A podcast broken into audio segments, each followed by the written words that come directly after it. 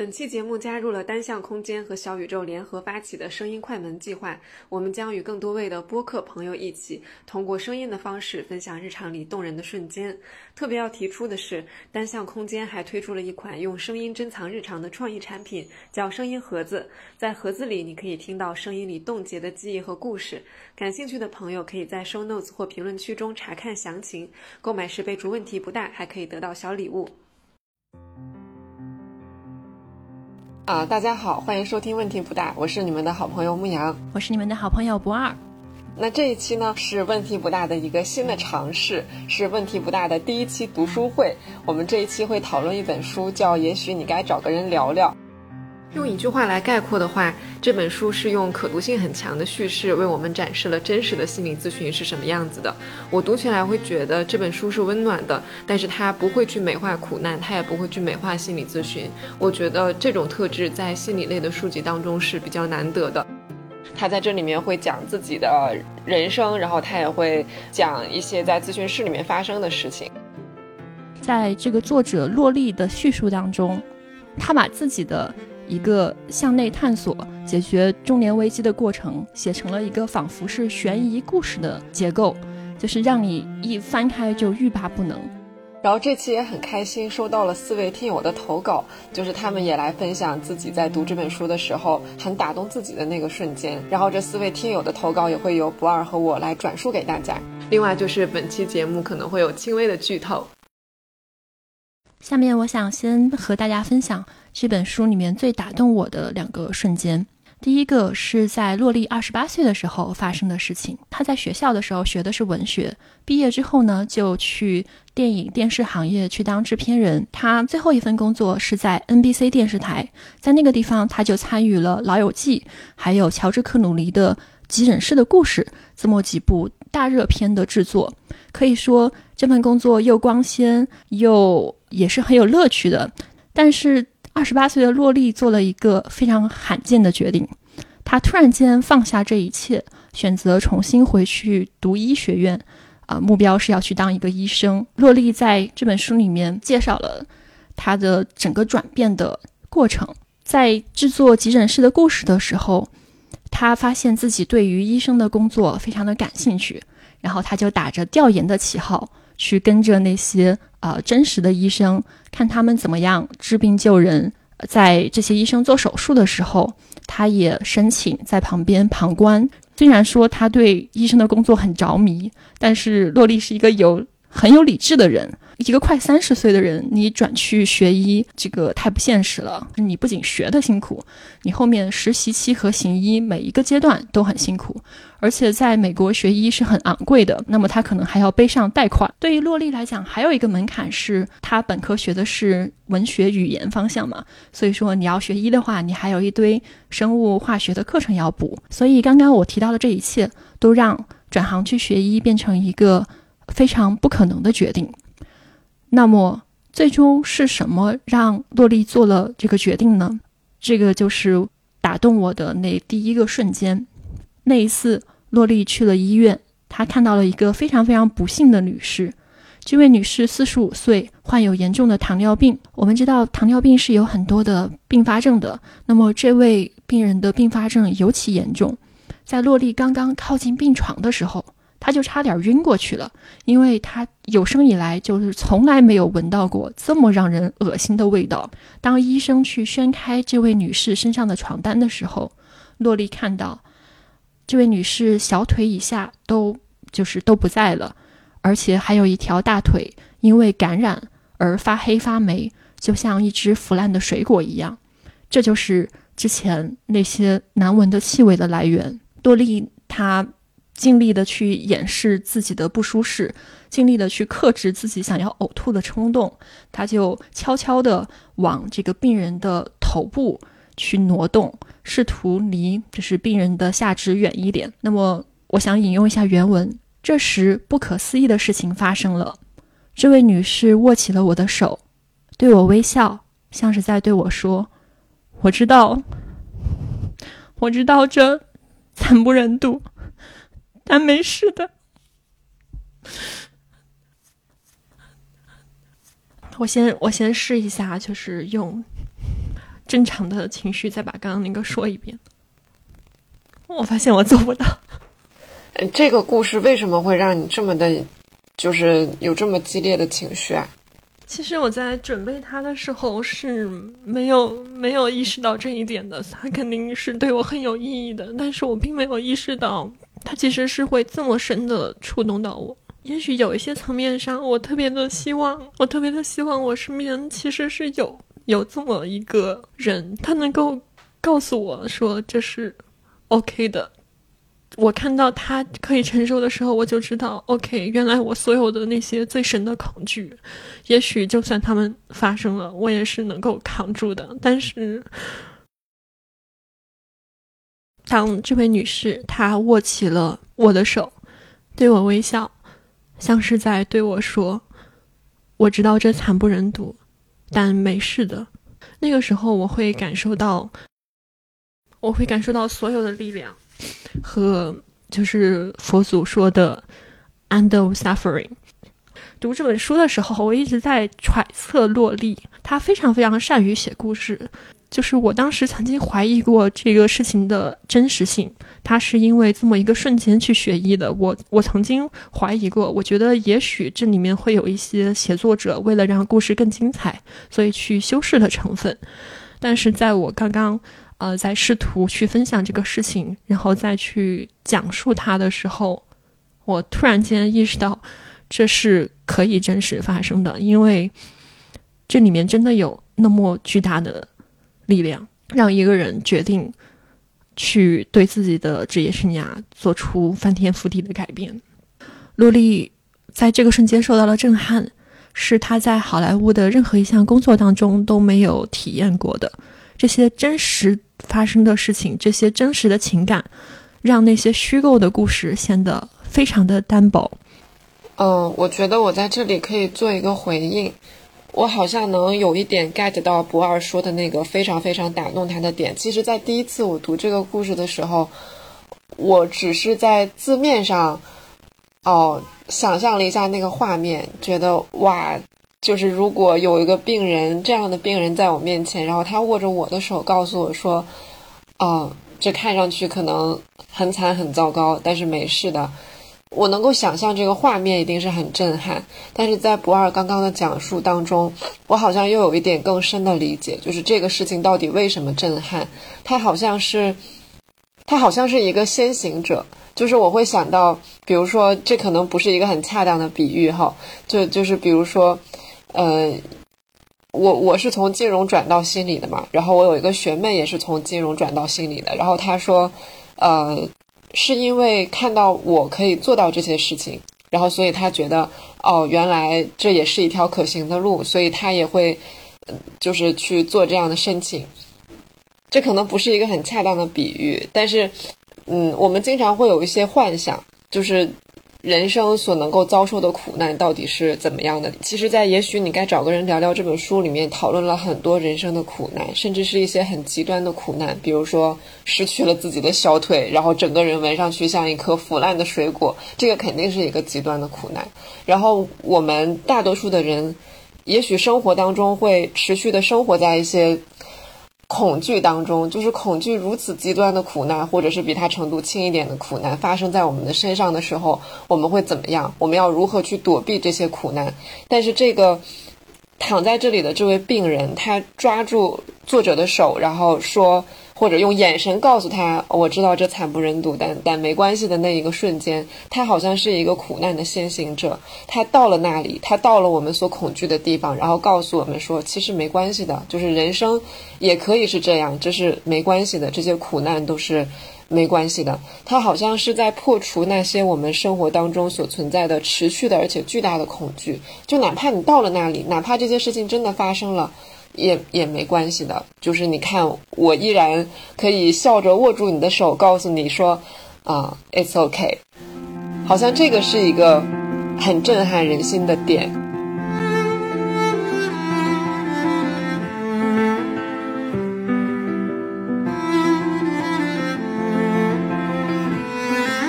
嗯，洛丽曾经在泰的演讲，也在这本书当中分享过。呃，心理治疗是我们对自己的人生故事的一种编辑。我在想，其实我们时时刻刻都是在编辑的。我们生命中，呃，每一秒都发生了那么多的事情，我们周围的环境每一分钟都有，就是你如果说物质层面的改变的话，都有那么多的改变。但是我们去觉察到的和我们留存在自己记忆里面的是。这么庞大现实当中的一个非常小的子集，而我们去选择什么，我们记忆什么，也就交织成为了自己的那个故事。我认为这位女士，她是在这样一个糟糕的情境下去写了最完满的那个故事。我之前从来没有从这个角度去想过这个故事。要感谢所有的听友，因为就是。要做一期节目的这个动力，让我回头去重新的、认真的又去品读了一遍这本书。在这个分享的过程当中，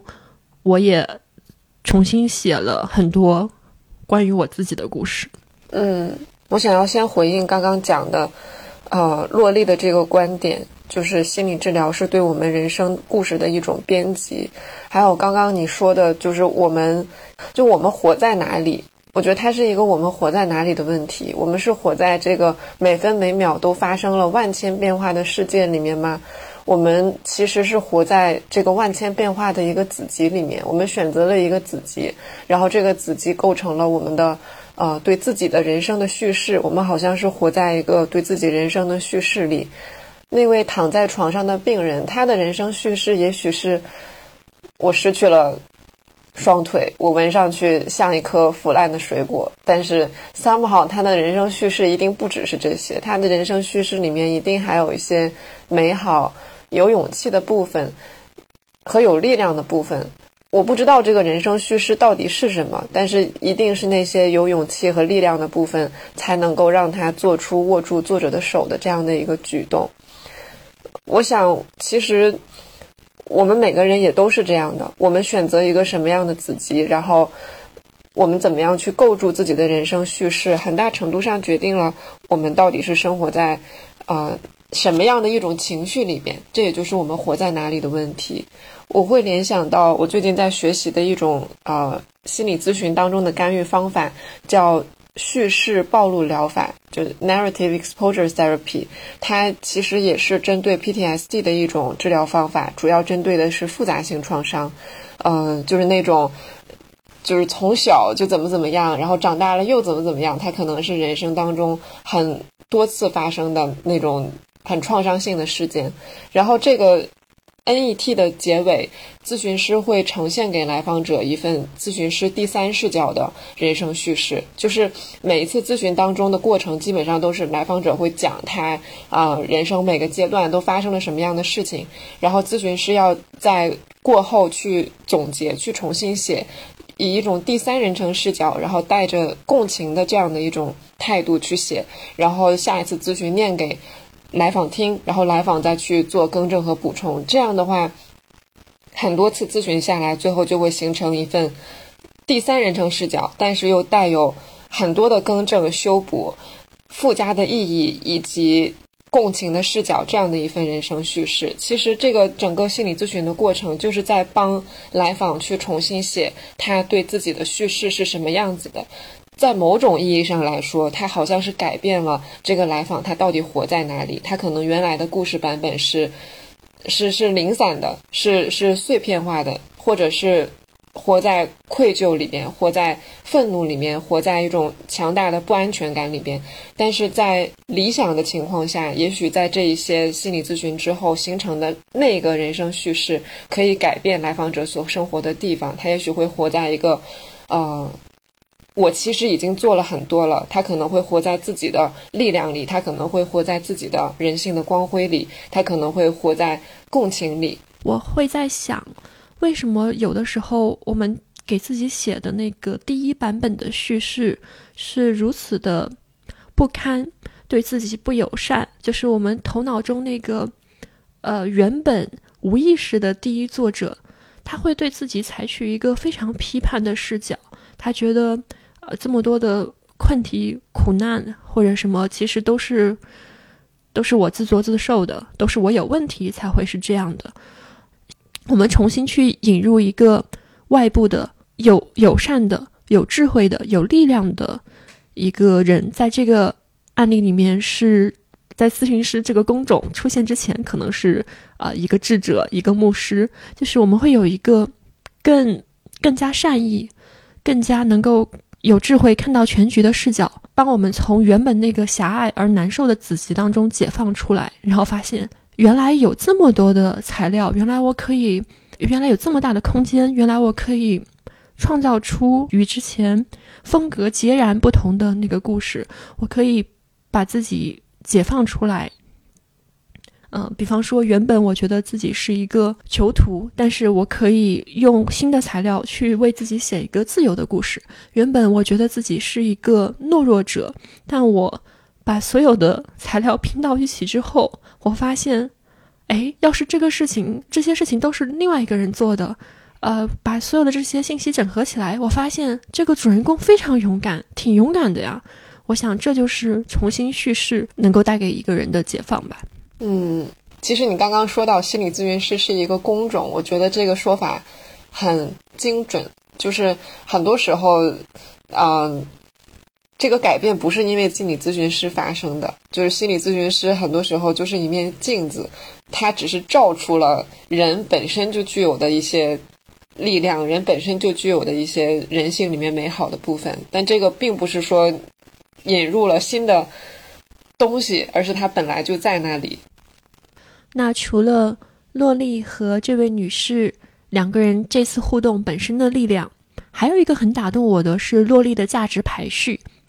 不知道是不是因为学商科啊，我总是会觉得要加杠杆，必须要加杠杆，有杠杆才行。就是你一个活儿，要是你做了只做数这一次，比方说你去拖个地，然后你拖完了之后，第二天它又脏了，你还要再拖一遍，就是这种事情就很划不来。它因为它加不了杠杆嘛，你最好是你这边按一个按钮，然后呢，就是全国。一千万个家庭都偷了一次地，要是有谁想出了这种解决方案，这才叫有价值。但是我会看到洛丽在他的选择当中，这个价值价值排序就改变了。他原本是在好莱坞做一部《老友记》出来的话，全球亿万观众都会收看，亿万观众会获得几千万个小时的快乐。而洛丽呢，她原本就在做这么一个高度加杠杆的工作，但是他会认为这样的虚构的生活。不是他想要的，而那种真实的去行医，那种见证一个个鲜活的瞬间的工作，是有一种深度的。这也让我想到很多很多的咨询，他都是这样一对一的去做的。这这当然导致了一些不理想的事情，比方说会很昂贵，然后很消耗人工，周期很长，呃，很难普及下去。但是就像妈妈去养一个小孩一样。你是一一个小时接着一个小时的相处，真实的连接，没有办法加杠杆，但是它自然有自自己的深度和可贵。呃，当然也不是说我们完全否定杠杆了，毕竟呢，诺丽后面能出这本书，我们现在能够做这本播客，也是在利用杠杆。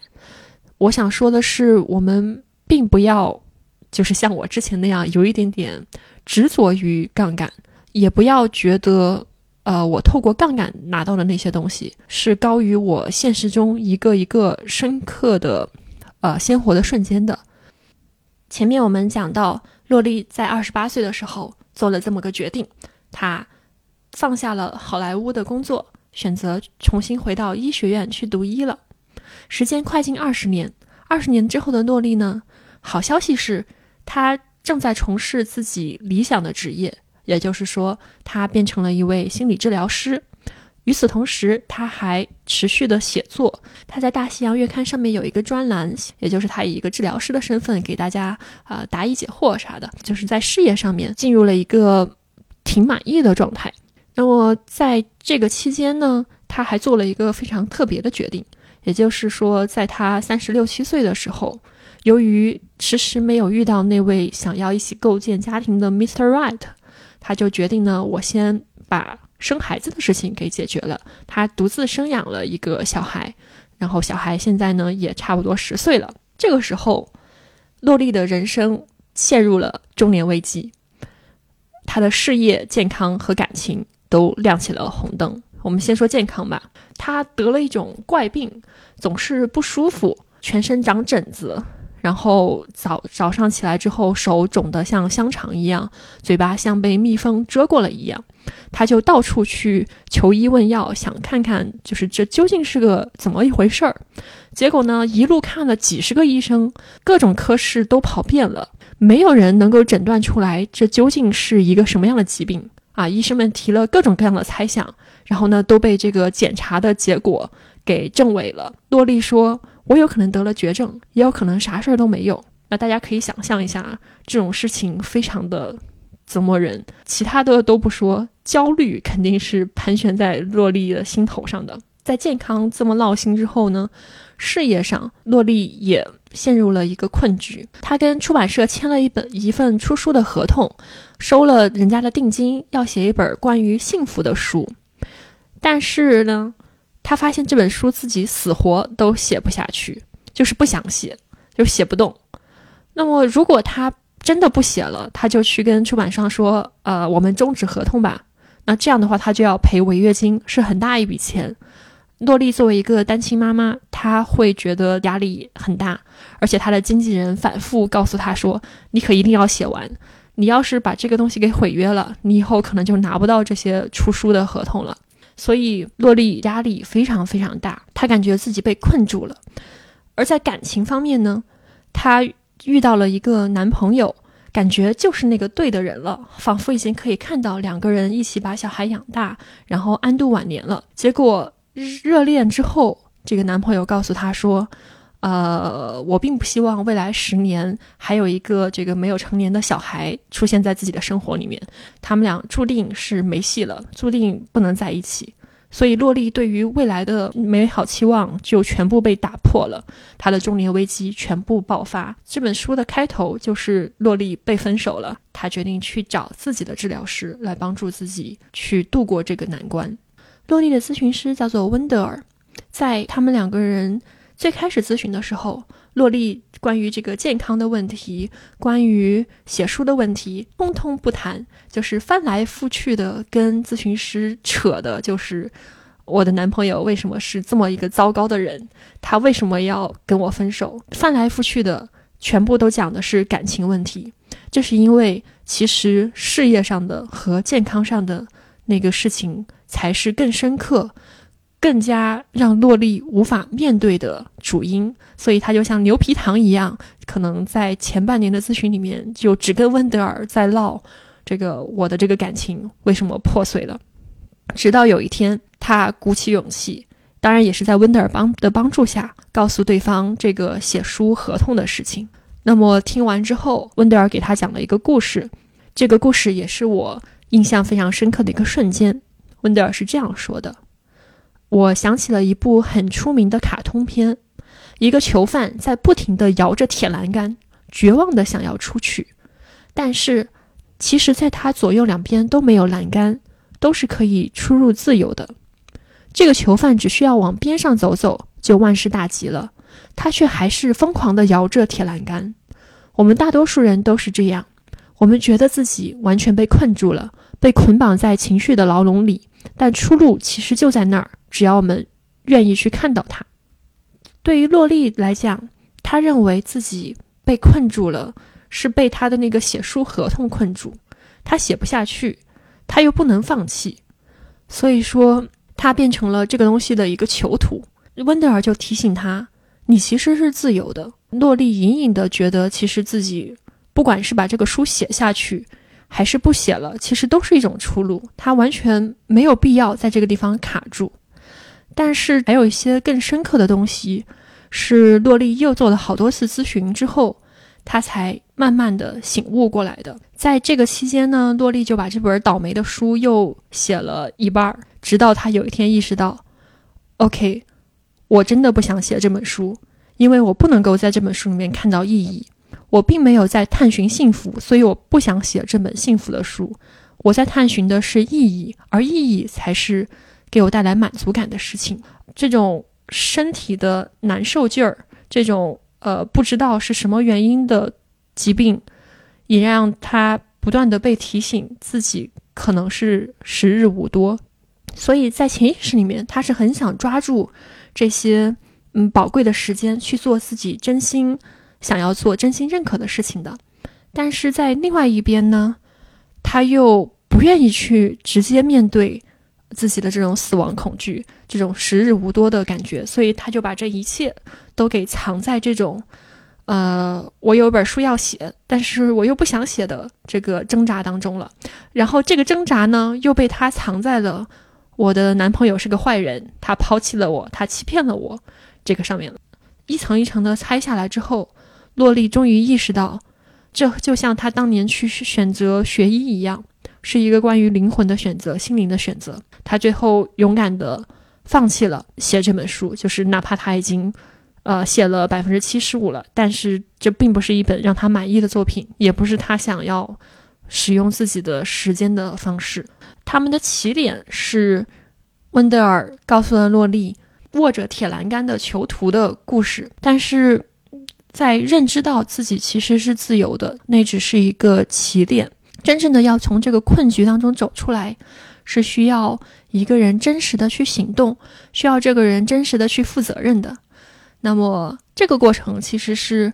又吓人又漫长的。洛丽也是又经过了好多次的咨询，然后蛮长一段时间的自我调试，她才去做出了这个行动。我想认清楚永远都只是第一步，只有在认清之后，勇敢的为这个决定去负责，勇敢的去做出行动，才能够让我们真正的把。自己从这个牢笼当中解放出来。接下来，我想要分享一位听友的投稿啊，听友 Aki 的投稿。他这个投稿其实跟博二刚刚讲的是一件事情，也是关于洛丽的这一场中年危机。Aki 引用的这段话是这样的，就是从某种程度上来说。我的这次中年危机，更多的是要让自己开放，而不是自闭；是要让自己去开拓新的领域，而不是给自己设限；是一次重生，而不是消亡。我记得温德尔说过：“我渴望被拯救，但温德尔不是来拯救我的，也不是来为我解决问题的。他的存在是要引导我正视自己的人生，继而走好生活中的每一步，在不摧毁自我的前提下应对生活的无常。”呃，艾奇说：“我最近时不时的会想起这段话，这几年也发现自己的身体增添了不少毛病。人活着嘛，就是。”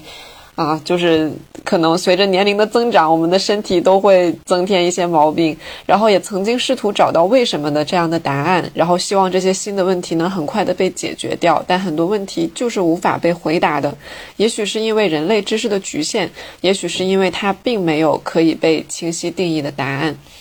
然后艾 k 提出了一个问题，他说：“我要如何去拥抱生活中的无序呢？”就。我觉得很多中年危机的这个啊，这些话是我说的啊，就是我的我的补充，就是我觉得很多人的中年危机也好，或者说什么四分之一人生危机也好，就这种危机都是我们小时候会有一种幻想，就觉得自己是。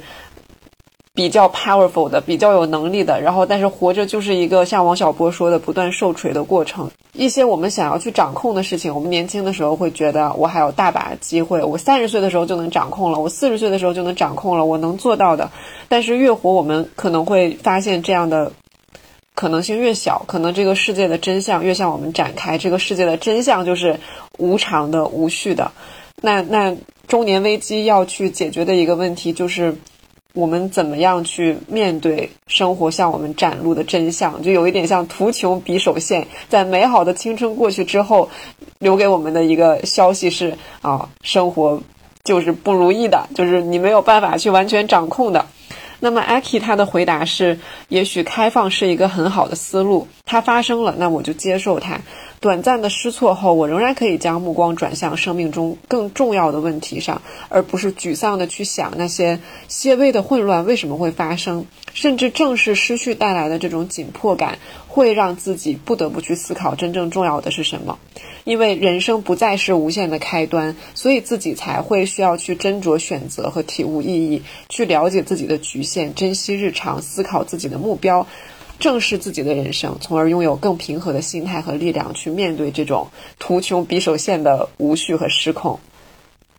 嗯，我意识到洛丽她面对自己的危机的解决方案，就像 IK 所说的那样，她去真正的接受了这一切，然后把自己的目光转向生命中更重要的问题。她从原本那些仿佛是核心问题的啊，书写不了写不完啊，身体出了问题，我的亲密关系破裂了等等这些东西调转出来，而把自己的目光投向我究竟想要用我珍贵的这些时光去做些什么，然后。他看清楚，并且去坚定地选择了自己真正想要做的事情，把那些浮于表面的、那些并没有跟自己的灵魂深刻相连的东西，从自己的生命当中扫除了。我会联想到，呃，在我休学的那一年，我把我的电脑壁纸换成了一个骷髅，就是因为因为那个时候我也在想，我到底要拿我的生命去做什么。当然那时候我还很小，我觉得这不是一个中年危机啊。但就是我，我的确是做了这样一件事情，就是我把我的手机。屏保和电脑的桌面都换成了一个骷髅头，好像是还有一一束枯萎的花，就是它们都是象征着生命的意识，就就好像有一点像我自己给自己制造的一个警钟，就是告诉我其实时间是很宝贵的，你的生命是非常的有限的，然后你真的真的需要好好想想你要怎么样去利用好这些有限的、珍惜的、宝贵的时间。所以我想中年危机其实也是。它是一个警钟，但是也是一个机会。它让我们去意识到生命是有限的，然后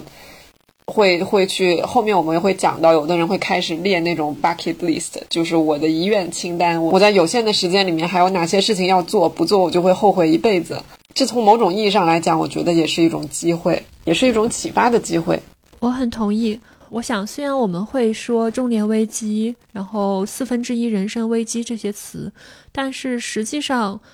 只要你去认真的审视生命的无生命的有限，只要你去认真的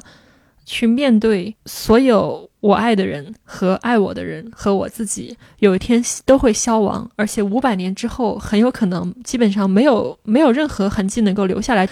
你都会有某种程度的危机吧？我想，IK 和洛丽，包括牧羊刚刚的分享，让我们能够看到，它是危机，而且中间也藏着非常巨大的资源和力量，并不是说由于我们已经意识到了有限，我们已经开悟了，就没有那么多痛苦了。比方说，洛丽她在放弃那本书的出版合同，就是去给。呃，对方交了违约金的时候，他并不是不痛苦的，就是这样的选择，他仍然是有代价要面对的。但是，由于这是我们在为构筑自己的真实的生活去努力，所以说他们是值得的。那么，下一位听友柚子的投稿就跟洛丽在放弃这个出版合同的时候感受到的那种痛苦有关。是这样的，洛丽呢，她有一个理发师。洛丽她常年都在这个 Tony 老师这边剪头发，然后 Tony 老师也会时不时的跟他聊聊。这天呢，洛丽已经放弃了出版合同，他就跟 Tony 老师提起说：“我现在就很痛苦。”那么 Tony 老师就给他讲了自己今天看了一部肯尼亚的纪录片，然后讲了肯尼亚的人民是有多么多么的痛苦。那么洛丽在这个时候，他有提到。一句话，他并没有觉得地球上另外一端还有人在受很深的苦难，所以我现在的这些苦是没有合法性的。我是矫情，他并没有这些想法。作为一个治疗师的经历，让他深刻的领会到，痛苦并没有高低等级之分，人们所受的伤害不应该拿来被比较，因为痛苦并不是一场比赛。那么这段话。也是深刻的打动了我们的听友柚子。柚子分享说，他在读这本书的时候正处在痛苦当中，因为柚子他童年遭受过暴力，而在他长大后，那些暴力几乎又重现了，这让他失眠、警惕不安。后来呢，经过干预和调整，这个事件对柚子来讲影响就消退了。所以柚子他也很勇敢的在微信群里面跟朋友去提到这段痛苦的经历。可能有一位是出于好心想要安慰柚子，他就也讲了自己在童年遭受到的忽视、怀疑和那些痛楚。但是呢，这个朋友后面仍然变成了一个阳光、开朗、自信的人，并且跟柚子说：“那你要专注于学业和工作。”要积极的向前看。柚子说，道理是正确的，朋友也很坦诚，想要用自己的经历来鼓励我，但是不知道为什么，在那一刻我感受到了一些失落。后来我在思考自己的失落感从何而来的时候，就想到了这句话：痛苦并没有高低等级之分，痛苦并不是一场比赛。我们不需要去借助比较痛苦来确认经历痛苦成长之后的我是坚强的，是酷的。能够拨开虚假的保护层，看到自己的脆弱，这本身就是一种力量。我也想给朋友一个抱抱，给童年的他一个抱抱。柚子的分享也非常非常的打动我。在对话当中，我们往往会，呃，很好心的想要去做一些事情，但是没有去承接住对方的情绪。我想到，我又想到之前我们在播客里面分享过的那个事儿，就是有一次牧羊情绪可能不是很，牧羊笑了。有一次牧羊情绪比较低落，然后我们俩一起吃鱼火锅，然后牧羊每抛出一个他比较痛苦的点，我就给出一系列解决方案。我们可以看到，在刚刚的这个柚子的朋友和我。两个人就是我们作为朋友，其实真的都是出于好心，但是我们都遗忘了一件事情，就是当一个朋友在说自己的痛苦的时候，只要不是有十万火急的事情，比方说，呃，他需要立马去送医院，不然就会咋地，呃，只要是有空间有时间，那么第一件事情其实是承认对方的痛苦。接纳对方的痛苦，而不需要呃迅速的用自己的分享，或者是用帮对方想解决方案的这些方式，去回避这个事实。呃，无论是对自己还是对我们的朋友，第一步都是接纳自己正在受苦的事实，不因为别人的苦难更重而去贬低他。我们聊到这里，我会发现，就是在我读《也许你该找个人聊聊》这本书的时候，我甚至把它当睡前读，因为。它整个语气是很幽默的，然后读起来也是很轻松的。但我们这样分享下来，我会发现它好像其实里面讨论了很多关于苦难的部分，而且是那种很残酷或者是有一些黑色幽默的苦难，就是它并不是那种呃鸡汤的小说，然后所有人最后都有一个 happy ending，不是的。呃，比如说，呃，这本书里面有一个角色叫。朱莉就是朱莉是呃作者洛丽的一位来访者，然后朱莉这个女生呢，她她本来就是她 have it all，就她有一个非常幸福美满的人生，她是一名大学的老师，她有一个很好的老公，然后他们有计划要生小孩，但是她得癌了，就是他的人生就变得就是跟以前就完全不一样了，医生告诉他说，你可能最后只能活十年。啊，我剧透一下，就是如果让我来写这个小说的话，因为它它虽然是一个非虚构作品，肯定是不能把来访者的这个真实故事就是一分一毫的复制上来，它肯定是有一些艺术加工的部分。如果我写这个小说，那朱莉最后必然是。就是她，要不然未来的十年，她就是又生了小孩，然后又呃取得了学术成就，然后最后自己看特别特别开，然后过完了非常丰富精彩的十年；要不然就是他的癌症奇迹般的好了，然后他在自己这个健康的心态作用下。制造了医学的奇迹，然后他又活了五十年、八十年，但是都没有。就这个这个书里面真实的情节是，呃，朱莉后来怀孕流产，怀孕流产，就是她的身体没有办法去承受这一切。然后她有一段时间，医生告诉她说，你的症状都消失了，你好像康复了。但是过了一段时间，她的身体又出现了新的症状，医生告诉她说，你在你的呃肠道、阴道和什么器官里面只能保留一个。反正就是非常的残酷，一些非常残酷的事情，然后最后最后他死了，就是在十年之内吧，就是没有活到一开始设定的十年，他就死了。呃，这就是这个书比较黑色幽默，也不能说这是一种幽默，我觉得他一点都不幽默，他只是很现实的一部分。那朱莉一开始她知道自己啊可能只能活十年的时候，他有一个好朋友就安慰他，就还给他发了个散文，叫《欢迎来到荷兰》。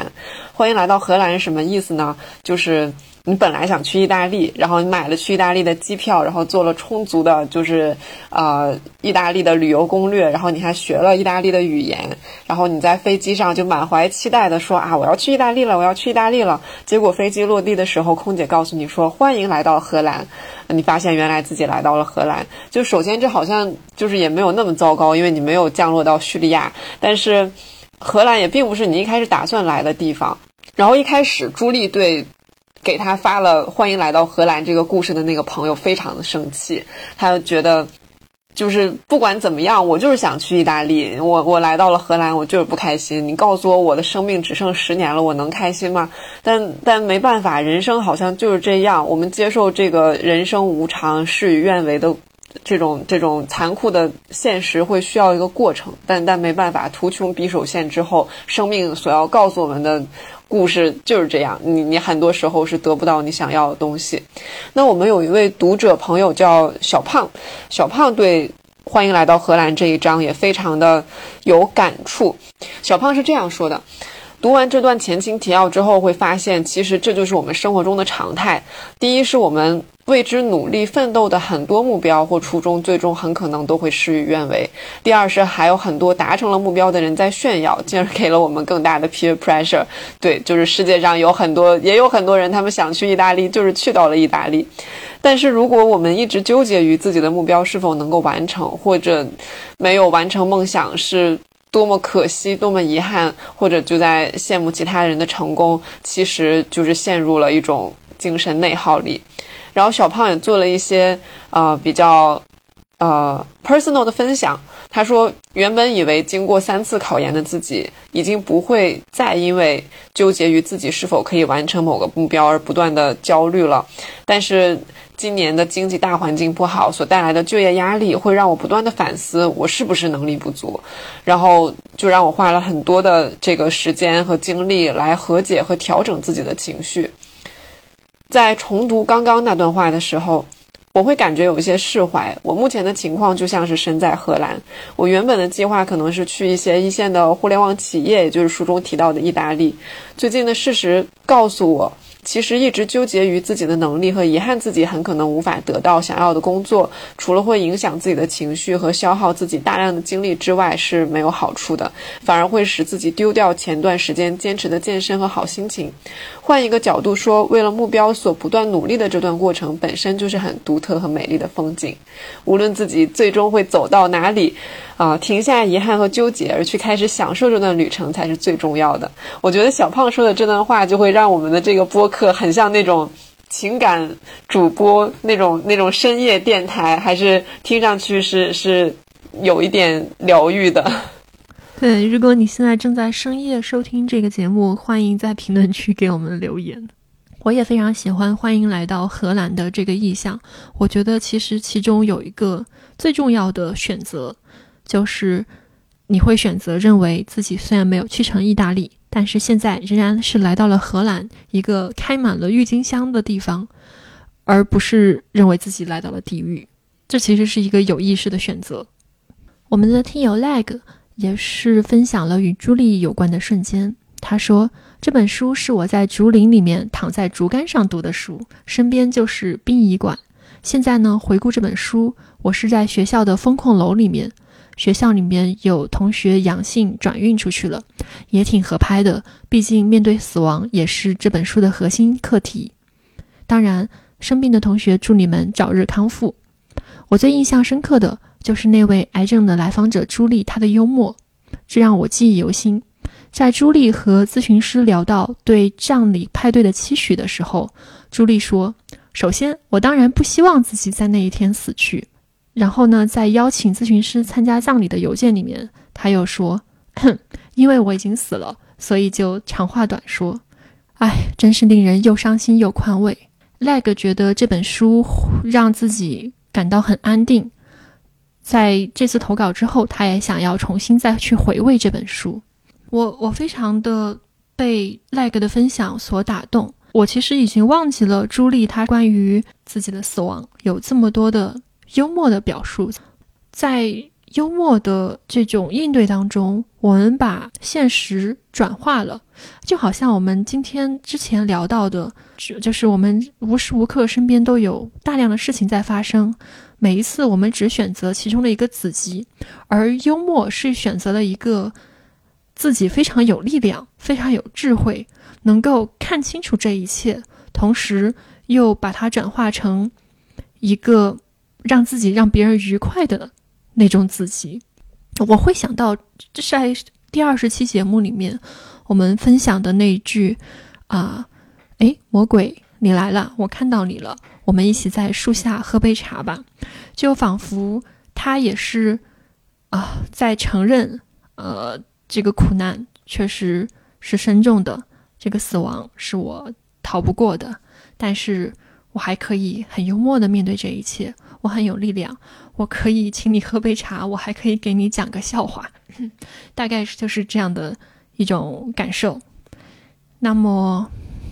我们今天分享了关于《也许你该找个人聊聊》里面的六个瞬间，其中有四位听友的投稿。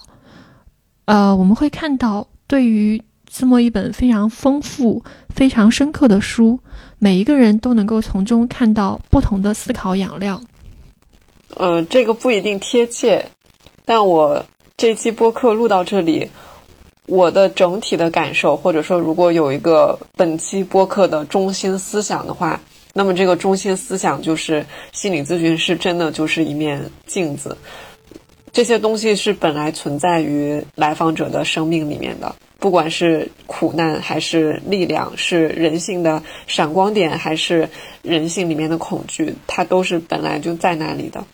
就就是，虽然洛丽把这些故事串了起来，把他们写成了书，然后陪伴着像朱莉这样的来访者走了人生当中很长的一段路，也是很难的一段路。但这个本质上来说，它是朱莉的故事，就就是是每一个来访者自己的生活、自己的故事。这种幽默也并不是因为呃。他做了心理咨询，他才幽默，而是因为朱莉她本身她自己自有的人格力量。对，因为咨询师其实就像一根拐棍，而生命的叙事最后都是掌握在我们自己的手里。嗯，那么在全书最后，洛丽已经放弃了写《幸福》的那本书的出版合同，然后赔了一大笔钱了。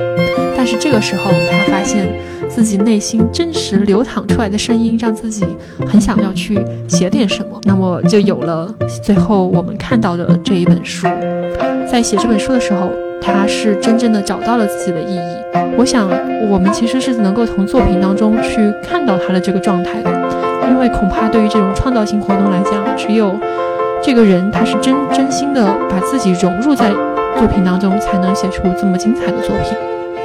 在全文的最后一句话里面，洛丽和自己的咨询师温德尔说了再见，结束了咨询。那么阳光打在了他的脸上，五十岁的洛丽意识到，啊，我还有大把的时间。